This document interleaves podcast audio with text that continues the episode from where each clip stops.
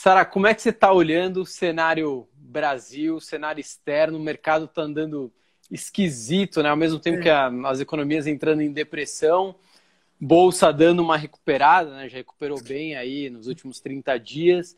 E o mercado tá, tá estranho, né? Até por ser uma situação nova, né? Uma, uhum. uma pandemia, né? Não, não dá para comparar com a crise de 2008, enfim. Mas como que vocês estão olhando o cenário interno e externo? É, vocês fazem, na verdade, o que todo investidor deveria fazer. É impossível prever cenários, né? Você pode antecipar, você pode traçar, mas prever com exatidão o que vai acontecer não tem como, né? Por exemplo, toda crise que a gente vê o gráfico, né? É. O mercado vem desaba, ele dá uma recuperada e ele desaba de novo. Pior, vai acontecer isso dessa vez? A gente não sabe, né? Porque é uma crise nova. E assim, quando a gente pensa, né? Quantos eventos positivos aconteceram no Brasil? Né? E, que todo mundo acreditava que o dólar cairia. Não, a gente uhum. vai ter uhum. uma eleição que vai caminhar para a direita. Então o dólar vai cair. Não caiu. Depois vem a reforma da Previdência. Após a reforma da Previdência, o dólar vai cair. Não caiu. É, porque tem uma força muito maior por trás do dólar. E o Brasil cortando juros de 14%, 15%. Não tem mais atratividade. Né? Assim, que gringo que vai vir para o Brasil investir a 2%, 3% ao ano e correndo todo o risco de Brasil, que até para nós brasileiros é difícil de, de lidar. Imagina para um gringo, né? Então, queria que você falasse um pouquinho sobre os papéis que vocês têm na, na carteira. Pode começar pela joia da coroa. Todo, todo fundo tem um papel que mais gosta, que acompanha mais de perto, né? Que tem mais proximidade com, com quem está na gestão da empresa. Enfim, a gente vai batendo um papo aqui.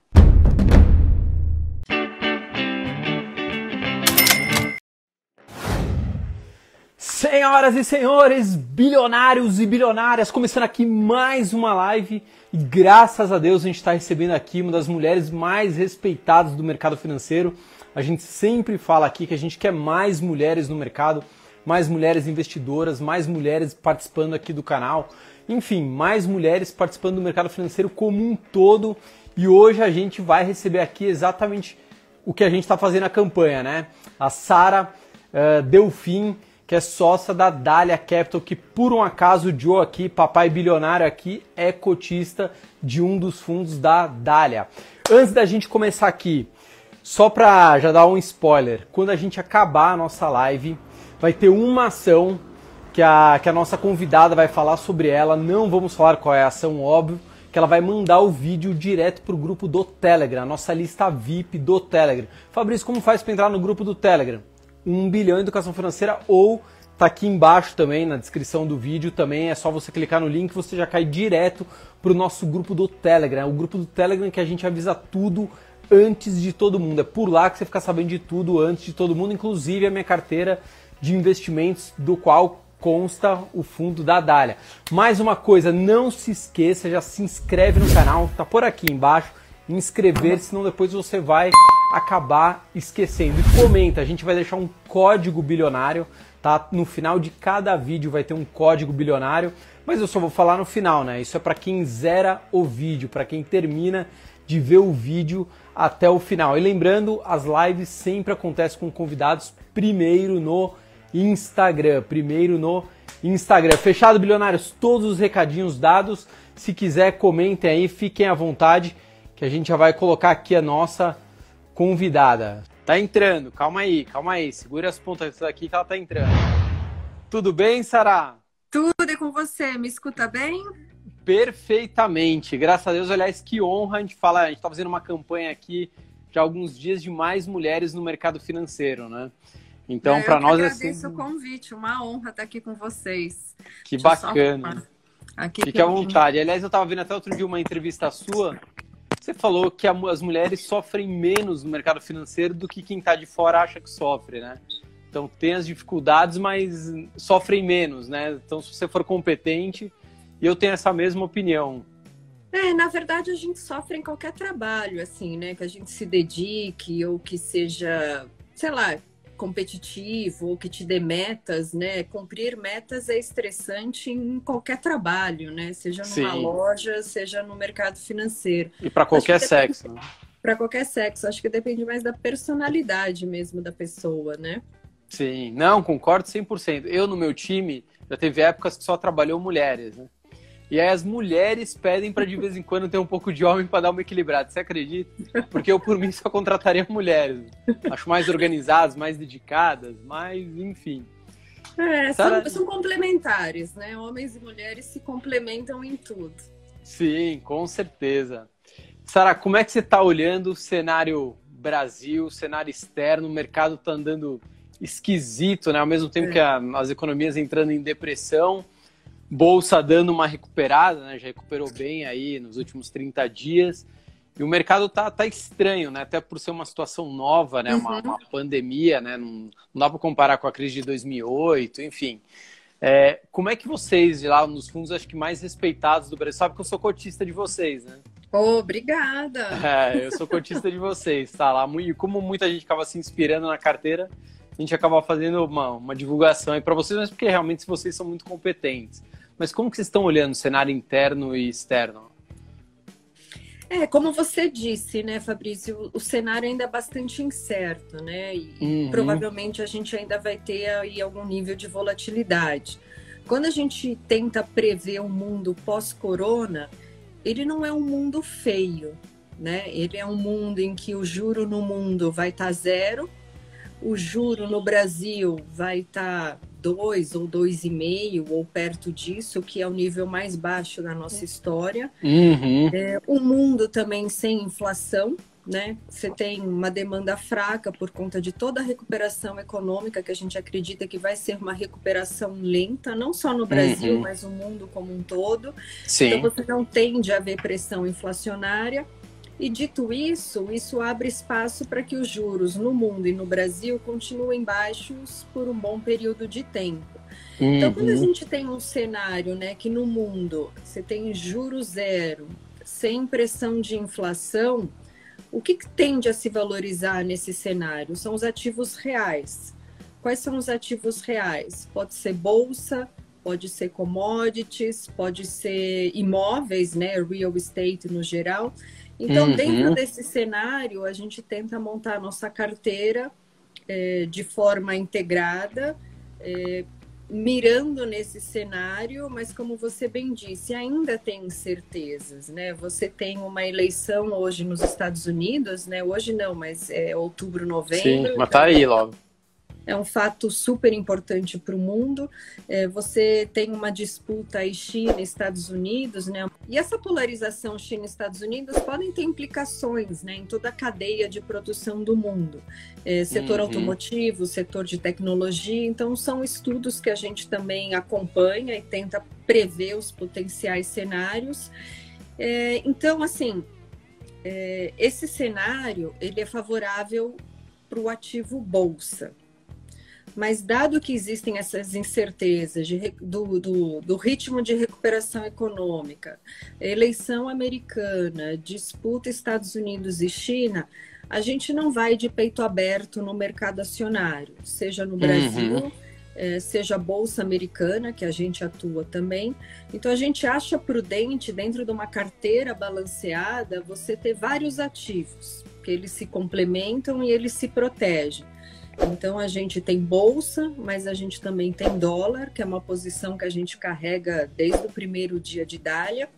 Uhum. Tem uma posição em ouro, que ele acaba sendo também um ativo real e bastante defensivo em cenários de volatilidade. E a gente também tem posição em juros no Brasil, principalmente com a NTNB eh, de 2028. Então a uhum. gente acha que essa carteira ela conseguiria participar da alta das bolsas, dado que a gente está com uma posição comprada em Bolsa Brasil e Bolsa Americana, mas se der alguma coisa errada, um imprevisto, uma briga do Bolsonaro ou Trump com a China, a gente acha que a nossa posição em ouro e em dólar nos protegeria. Uhum. Então, é um hedge. Sempre é um head. Então, o que a gente tenta entregar para o nosso cotista, para você que é nosso cotista, Sim. é participar da alta quando a bolsa sobe, quando a bolsa cai, cair muito menos ou, cai, ou não cair, é, dependendo aí das posições que a gente tem nesses heads. Uhum. É, E falando assim, mais especificamente, falando de Brasil, assim, de, é, é, é, um pouco desse cenário também, né? De juro baixo, sem inflação, uma economia que vai se recuperar de forma lenta e gradual. Só que vocês uhum. têm. A gente vê empresas de muita qualidade na Bolsa num nível de preço muito atrativo. Uhum. Então, Super são empresas descontadas super descontadas, né? Que são empresas de alta qualidade, que são empresas líderes nos seus setores, é, uhum. com os uhum. melhores executivos do setor estão nessa empresa, empresas com balanço muito forte. O, o que, que é um balanço forte? Né? Você ter muito mais caixa do que dívida. E uhum. importante, uhum. nesse momento, evitar a dívida em dólar ou custos em dólar. Então, a gente acaba até gostando de empresas um pouco mais é, domésticas no seu custo, né, que tem custo em reais, mas que também uhum. possam exportar para se beneficiar aí da, da, da, valorização do dólar ou da desvalorização do real. Uhum. Mas assim, tem, tem, um, tem um nível de incerteza e de volatilidade, então, junto com essa carteira de bolsa, a gente ainda gosta de manter ali as nossas, as nossas proteções. A gente acha bastante prudente ter uma carteira bastante balanceada nesse momento. É, vocês fazem, na verdade, o que todo investidor deveria fazer. É impossível prever cenários, né? Você pode antecipar, você pode traçar, mas prever com exatidão o que vai acontecer não tem como, né? Por exemplo, toda crise que a gente vê o gráfico, né? É. O mercado vem desaba, ele dá uma recuperada e ele desaba de novo. Pior, vai acontecer isso dessa vez? A gente não sabe, né? Porque é uma crise nova. Mas vocês fazem o que todo investidor deveria fazer, né? Não ter uma grande aposta, uma grande certeza, é, isso vale desde Taleb, Benjamin Graham, enfim, é... todos sempre falam. Cuidado com as grandes apostas, porque pode vir um cisne branco ou negro, mas ele vai te Sim. dar uma, uma impactada violenta, né? E, e, sendo o Brasil, ainda é muito mais comum esses cisnes negros, né? É, assim, é, de novo, quando a gente virou o ano de 2020, ali começo de janeiro, qual que era a cabeça da Dália e provavelmente da maior parte dos gestores no Brasil? Vamos bombar. Era um cenário, pô, o Brasil vai voltar a crescer, Uhum. Tem espaço para cortar juros, porque a inflação só estava surpreendendo para baixo, né? Todo mês ali havia uma revisão para baixo da inflação, então os juros poderiam continuar caindo. A gente tinha um governo, um Congresso, que estava trabalhando nas reformas e tinha uma agenda de, de reformas a serem votadas esse ano, privatizações, uhum. concessões. Então era um cenário bom para o Brasil. Sim. Então a gente estava muito bem exposto a isso. A gente estava muito mais positivo, com uma carteira mais focada em bolsa, mas ali tinha ali ainda o nosso ouro, o nosso dólar e a nossa NTNB. É, hum. E aí, como você falou, imprevisto, imponderável, ele simplesmente aparece. A gente estava ali na semana do carnaval, de repente a gente concluiu que o problema do vírus na China não era um vírus chinês, ele era um vírus que já estava nos Estados Unidos, já estava no Brasil, na Europa, o nível de contaminação altíssimo, e em 24 horas todo mundo ficou preso em casa. Né? O mundo parou, é como se a gente tivesse Sim. desligado a chave do mundo. Dava para prever isso? Não dava. Possível. Então, assim, se você está com uma carteira diversificada, se você está com bons ativos, com boas empresas, claro, você sempre pode sofrer, porque, como você bem lembrou, foi a maior queda e a, e a correção mais rápida de toda a história do mercado financeiro no mundo, né? A bolsa uhum. caiu muito rápido. É, então, tem coisas que não dá para prever. Então, a gente uhum. prefere, assim, a nossa filosofia é essa: a gente é, tem, a gente compra os ativos que a gente gosta, que se favorecem desse cenário, Sim. mas de novo, não dá para ir de peito aberto. Então, uhum. vamos ali ter alguns ativos defensivos, alguns ativos que nos protegem. E o dólar, especificamente, ele, desde o primeiro dia de Dália, a gente tinha ele por duas razões. Uma razão de hedge, nos proteger do imprevisto, mas também uma posição direcional, porque a gente sempre acreditou que o dólar se fortaleceria ao longo do tempo. Então uhum. a gente uhum. comprou o dólar a 3,20 ou 3,30 e Na época do Temer? Pois é. E assim, quando a gente pensa, né, quantos eventos positivos aconteceram no Brasil? Né? E, e, e, que todo mundo acreditava que o dólar cairia. Não, a gente uhum. vai ter uhum. uma eleição que vai caminhar para a direita. Então o dólar vai cair, não caiu. Depois vem a reforma da Previdência. Após a reforma da Previdência, o dólar vai cair, não caiu. É, porque tem uma força muito maior por trás do dólar. E o Brasil cortando juros de 14%, 15%. Não tem mais atratividade. Né? assim, que gringo que vai vir para o Brasil investir a 2, 3% ao ano e correndo todo o risco de Brasil, que até para nós brasileiros é difícil de, de lidar, imagina para um gringo, né? Sim. É, então foi uma aposta direcional também, né? uhum. né? Essa compra do dólar lá atrás. Então nos ajudou dos dois lados, nos protegeu e também potencializou aí a nossa performance. Uhum. Já falando de papel, né? O pessoal sempre quer saber como montar uma carteira, enfim. E eu vejo que vocês têm uma carteira de ações bem diversificada e com muitos ativos, né? Uhum. Então, eu costumo falar o seguinte, né? O Benjamin, né, que foi o professor do Buffett, etc., lá atrás, há mais de, sei lá, 100 anos, né, 90 anos, sei lá quantos anos atrás, ele já falava, tenha pelo menos no mínimo 10 ativos na sua carteira, entre 10 e 30, né? Ou seja, põe uhum. uma média ali, uns 20 ativos, né? Porque não tem como ser, ah, eu adoro o setor financeiro, mas e daí? O Banco Central pode soltar uma medida e arrebentar com o setor financeiro, então não dá para saber. E eu vejo que vocês são muito diversificados. Então, eu queria que você falasse um pouquinho sobre os papéis que vocês têm na, na carteira.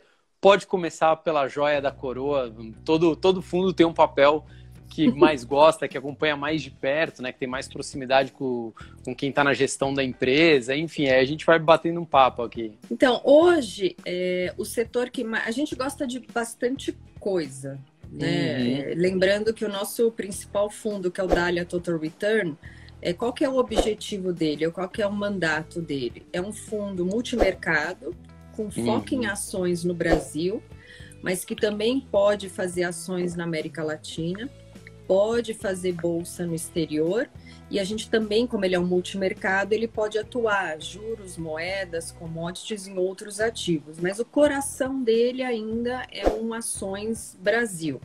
Uhum. E no Brasil, de novo, a gente gosta de, de vários nomes, né? É, assim, tem muita empresa de alta qualidade na bolsa, com líderes nos seus setores e que estão realmente no nível de preço é, bastante atrativo. Mas, de novo, é, por mais que eu goste de Localiza, ou de Renner, ou de Magazine Luiza, a gente nunca vai ter 10% do fundo nessas empresas. Uhum. Por quê? Porque o imprevisto pode acontecer. Uh, o setor de, de rentacar, né, de aluguel de carros da Localiza, pode ter uma mudança tributária, pode ter um competidor muito mais agressivo em preço e ganhando o mercado em cima da Localiza. Então, não dá para ter 10% do fundo em Localiza, por melhor que seja a empresa. A mesma, uhum. a mesma, o mesmo raciocínio para Magazine Luiza e, e para outras empresas. E por assim, por definição no nosso fundo, uma posição pequena é por volta de 2%, uma posição média por volta de 4%, e uma posição grande, que é quando é uma empresa que a gente tem muita convicção, mas muita convicção, e não consegue ver um risco muito perto de acontecer, isso é uma posição de 7, 8%. Então, nossa maior posição seria 7%. Que é, que é quem? A gente não tem hoje não nenhuma tem. posição com nenhuma ação isoladamente e sozinha que represente 7% da carteira. O que uhum. a gente tem, assim, hoje o setor que mais representa a nossa carteira é o setor elétrico. Tá. Por algumas razões, né? É, é um setor relativamente defensivo, né? Você tem uma demanda que ela é pouco volátil, né? As pessoas uhum. continuam consumindo energia elétrica, né? Com PIB de é, menos 3 ou com PIB de zero. Uhum. Então você tem pouca volatilidade nessa demanda. É, diferente de empresas que a gente vê no varejo tradicional e mesmo uma, uma empresa de aluguel de carros, com demanda caindo 40%, 50%, porque, de novo, as lojas estão fechadas, ou o setor aéreo, que está caindo 90% a demanda. O setor uhum. elétrico tem uma pequena variação, porque, de novo, está todo mundo ainda consumindo energia. O uhum. preço é dado né, um setor regulado. Então, todo ano as tarifas são ajustadas pela inflação. Assim, a inflação está baixa? Tá, mas qual que é o bom de um preço regulado? Você não tem competição. Você não tem uma empresa de energia dando desconto ou uma empresa querendo atrair mais consumidores. O mercado ele é dividido. Então você uhum. consegue ter uma previsibilidade boa do nível de receita dessas empresas. O custo também é meio que dado. São empresas que têm um balanço forte, é, geram caixa e não têm dívida em dólar. Uhum. São empresas, Fabrício, que se a gente está falando de um CDI de 2, 3, elas estão pagando dividendo de 8, 10% ao ano. Que é bem alto. Três, quatro vezes mais do que está pagando a renda fixa. E lembrando uhum. que dividendo não paga imposto. Pelo menos hoje no Brasil. Por enquanto, é. imposto. Porque esse boato a gente nunca sabe é... o que vai é. acontecer. É igual fundo exclusivo, né? Exatamente. Então, enquanto não tem, e assim, mesmo que haja essa mudança, isso é sempre implementado um ou dois anos para frente, que é justamente para a comunidade, né, para as empresas, os investidores se adaptarem à nova regra. Então, não é que vai, uhum. vai ficar válido já amanhã. Então, é um setor que a gente gosta bastante por todas essas razões. Vocês têm que né? papéis do setor elétrico? A gente gosta de Eneva, Taesa, uhum. é, CPFE, uh, Endi, Uhum. Então, os, os, nomes devem ter uns seis, sete nomes, mas ah, esses quatro acho que seriam dentro são os principais. São os principais. Só para colocar um pouco de, de lenha no de debate. Bolo. A gente tem três dos setores elétricos, a gente tem, vamos dizer assim, três setores dentro do setor elétrico: né? geração de energia, transmissão e distribuição. Desses três, vocês, acreditam que a distribuição realmente é o mais arriscado, vamos dizer assim, Sim. que pode dar mais problemas? Vocês preferem transmissão? Vocês dividem igual a carteira? Como é que vocês fazem?